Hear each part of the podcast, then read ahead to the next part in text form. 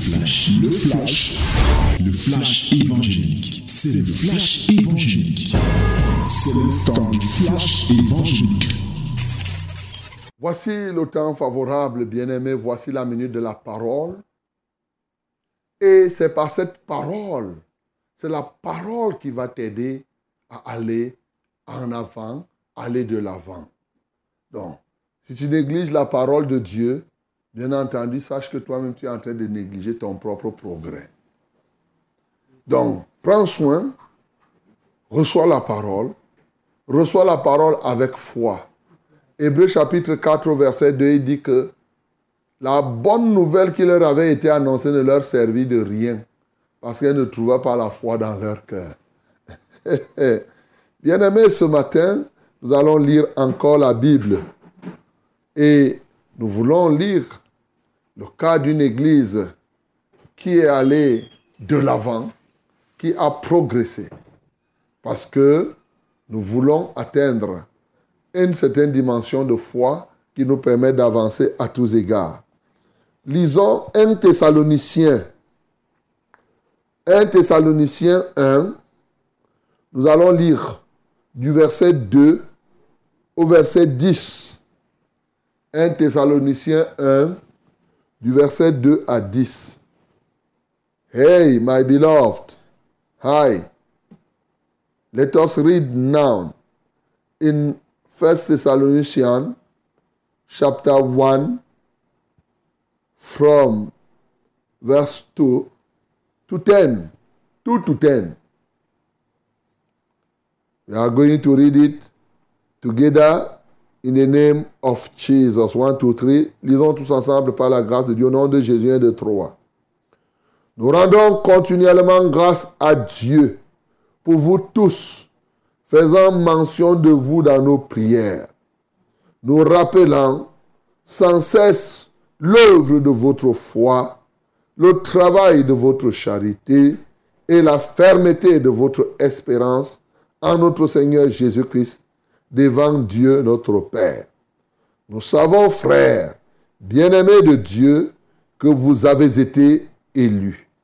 Notre évangile ne vous ayant pas été prêché en parole seulement, mais avec puissance, avec l'Esprit Saint et avec une pleine persuasion.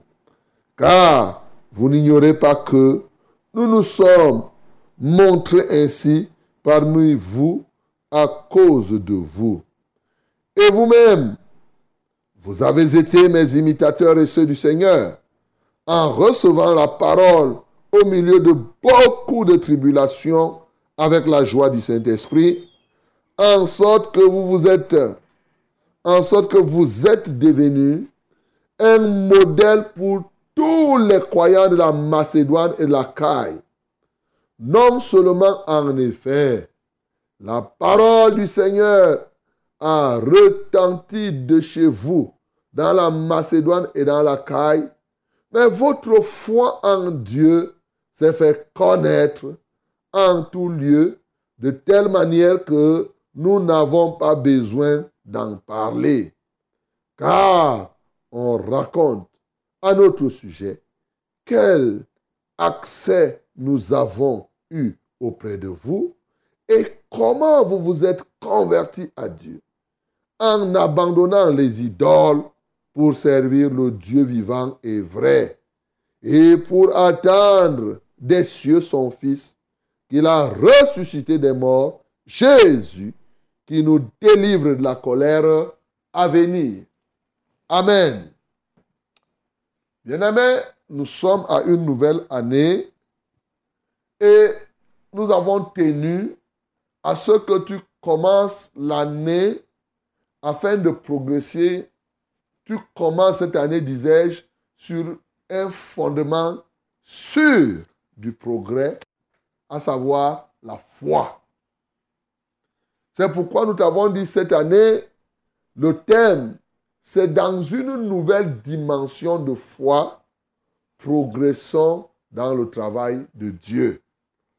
Et toute cette semaine, nous sommes en train de bâtir et de t'aider à avoir non seulement une foi, ce que j'appelle une foi multipolaire, mais une autre dimension de la foi. Nous avons ainsi fait d'entrée de jeu la foi et la maladie, la guérison. Il fallait que tu évalues la maladie. Combien de fois on a prié pour toi? Est-ce que cette maladie est restée? Combien de fois toi tu as prié pour les autres? Et toi-même tu t'es rendu compte et tu peux te rendre compte aujourd'hui que ta foi est encore une petite foi. Et tu ne peux pas faire des pas de géant avec une foi de néant. Non, c'est tout à fait le contraire. Alors, nous avons compris que le siècle présent est tellement engagé à l'industrie pharmaceutique qui, dont la prospérité est le témoignage même de la faiblesse de la foi. Voyez-vous, l'une des plus grandes industries dans le monde qui marche, c'est les pharmacies, c'est les remèdes. Mais ceci est un puissant témoignage que la foi a disparu. La foi ne fait que baisser. Elle emporte même cette baisse, elle emporte même ceux-là qui sont, dit-on, enfants de Dieu. Il était question que tu aies une nouvelle dimension de la foi.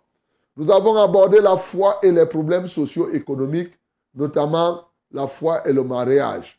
Et vous avez compris en parlant de la foi que le plus grand vaccin de tous les temps, et même le sérum, c'est la foi. Avec le bouclier de la foi, nous parvenons à éteindre tous les traits enflammés de l'adversaire. Nous résistons à la maladie par une foi ferme. Donc, et même sur le plan social, on s'est rendu compte que les problèmes de célibat qui sont dans les églises et dans le monde aujourd'hui tiennent à une chose, c'est à la foi, la dimension de la foi. Et nous avons compris aussi que plusieurs problèmes qui sont dans nos pays, comme on disait hier, viennent de la fraude, des déficits de foi. On prie beaucoup pour le pays, mais les situations ne changent pas. Pas parce que Dieu ne veut pas réaliser, parce que notre foi n'est pas suffisante.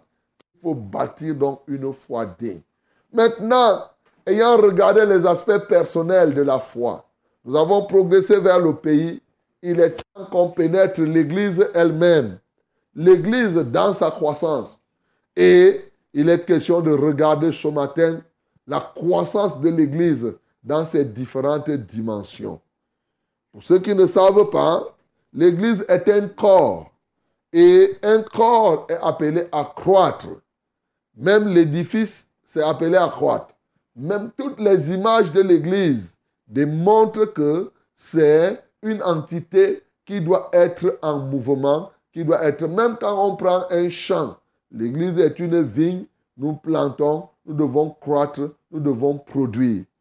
C'est ainsi que ce matin, lorsqu'on parle de la croissance de l'Église, nous devons regarder les cinq dimensions, les cinq aspects de la croissance de l'Église, que sont, lorsqu'on dit qu'une Église est en train de croître, il y a la croissance spirituelle.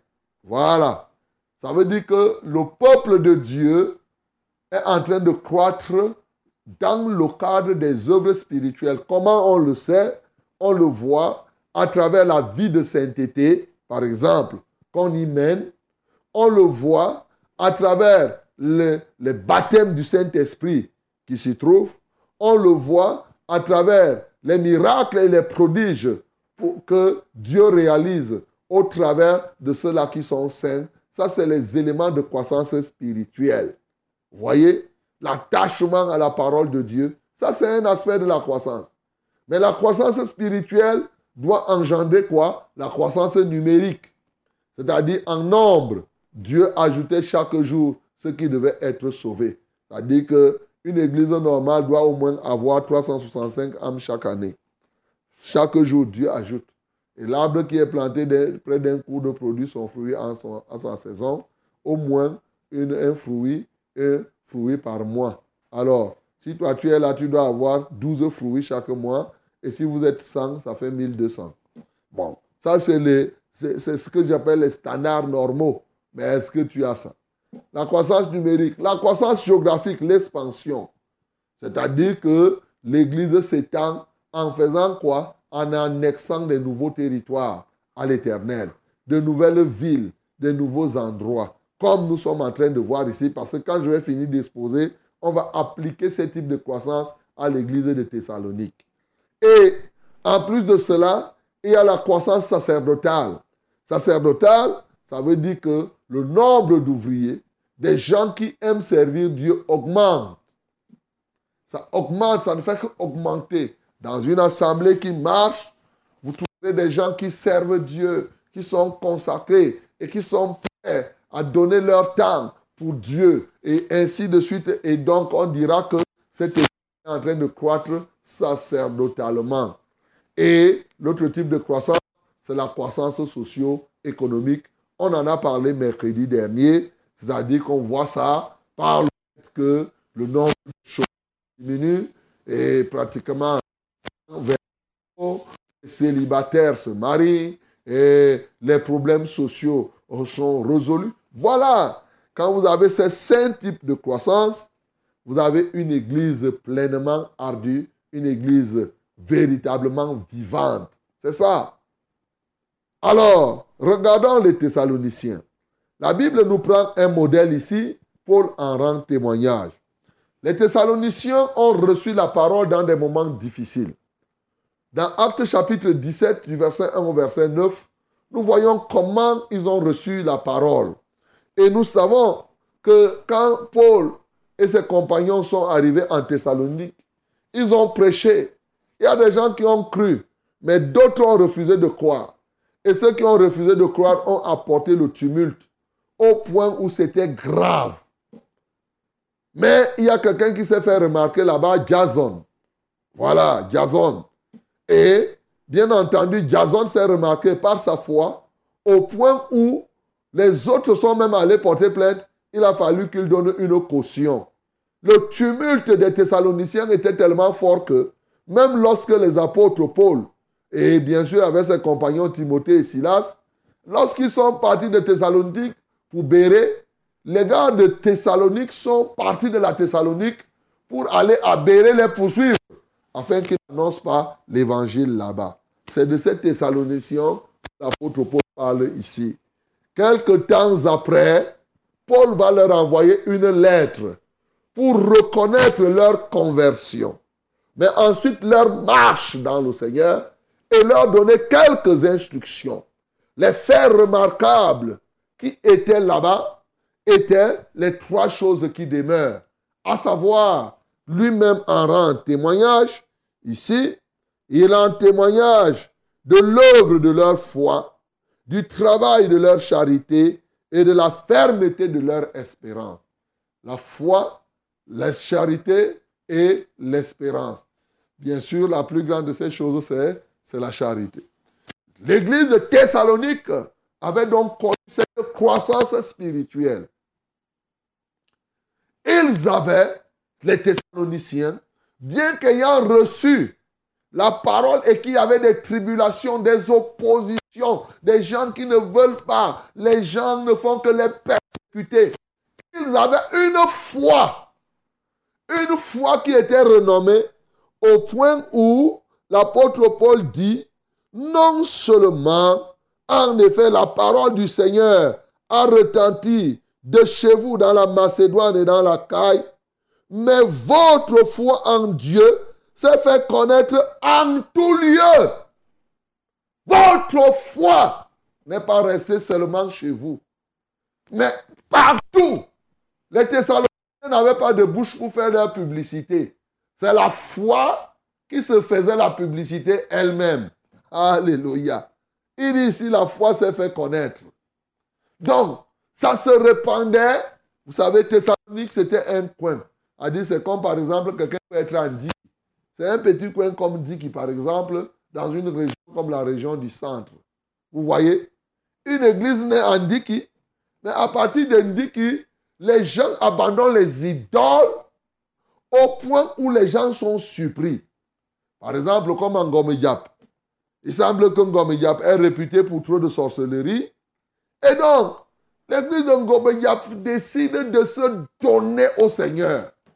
Au point où de Ngomeyap, toute la région du centre, les autres villes, Yaoundé, Bafiao, Yoko, Obala, Banjoko, du côté d'Akonolinga, d'Ayos, de partout, on ne fait que dire, hey, est-ce que vous connaissez les gens de Gomidjapla C'est des gens qui étaient dans la sorcellerie, mais qui ont abandonné la sorcellerie.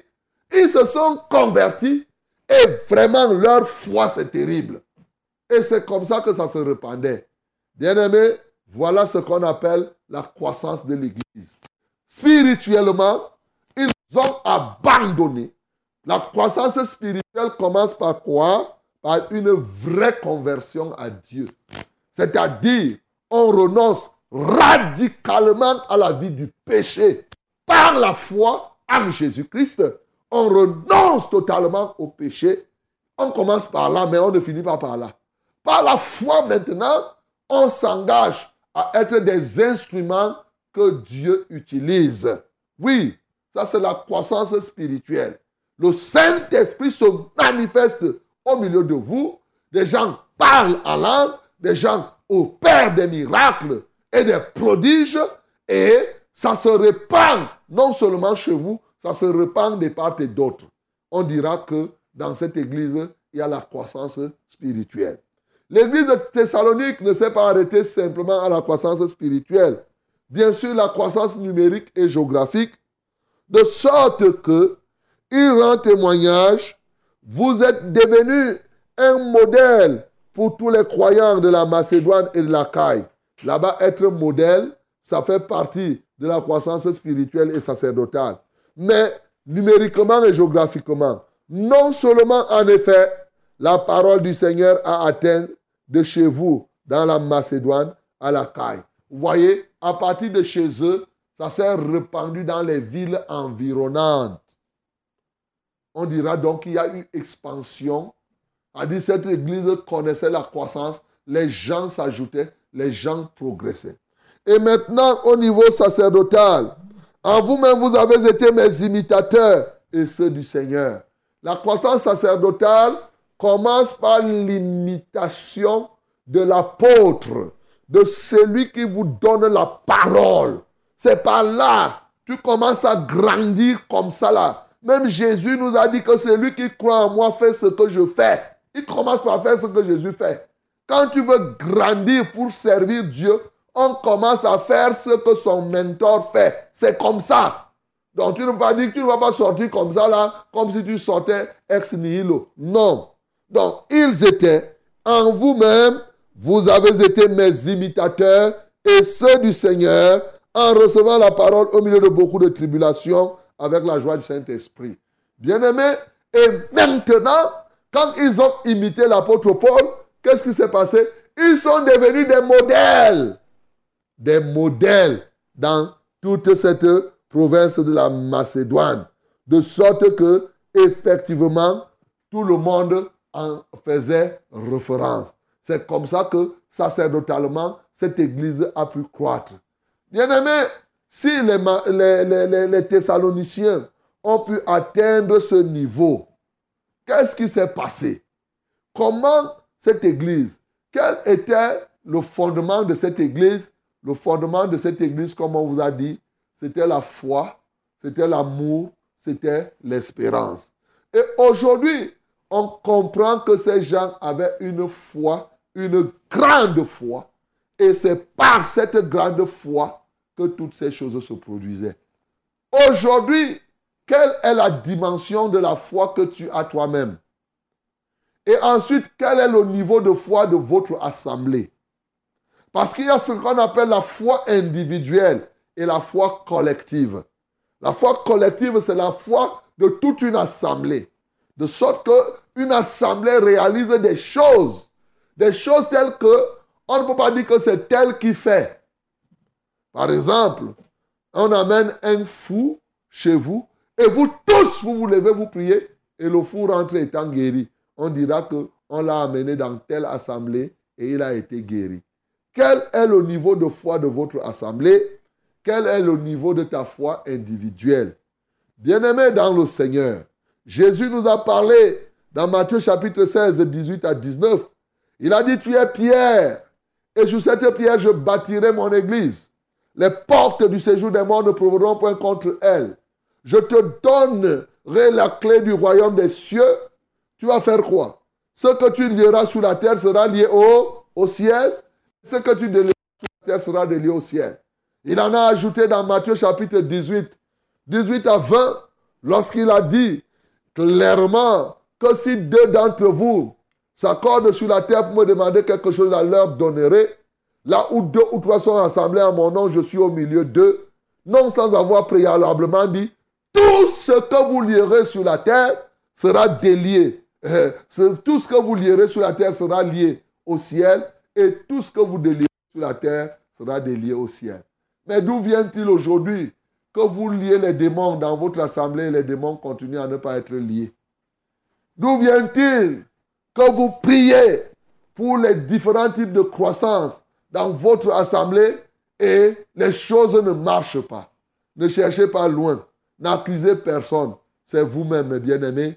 Il vous manque la foi comme celle qu'avaient les Thessaloniciens. Et c'est cette foi que je viens bâtir en toi, mon bien-aimé. Tu as besoin de cette foi. Il faut que tu aies une nouvelle dimension de la foi. Que votre assemblée n'ait plus la même foi qui était depuis des années, une foi ratatinée, une foi qui ne produit rien, une foi quasi morte, où vous êtes devenus des religieux là, où vous faites des choses, vous passez votre temps à chanter, à danser, mais on ne voit rien qui puisse se produire. Les gens viennent étant malades, ils rentrent malades. Les gens viennent étant pécheurs, ils rentrent pécheurs. Les gens viennent et, ayant telle situation, mais ils ne transforment pas. Non!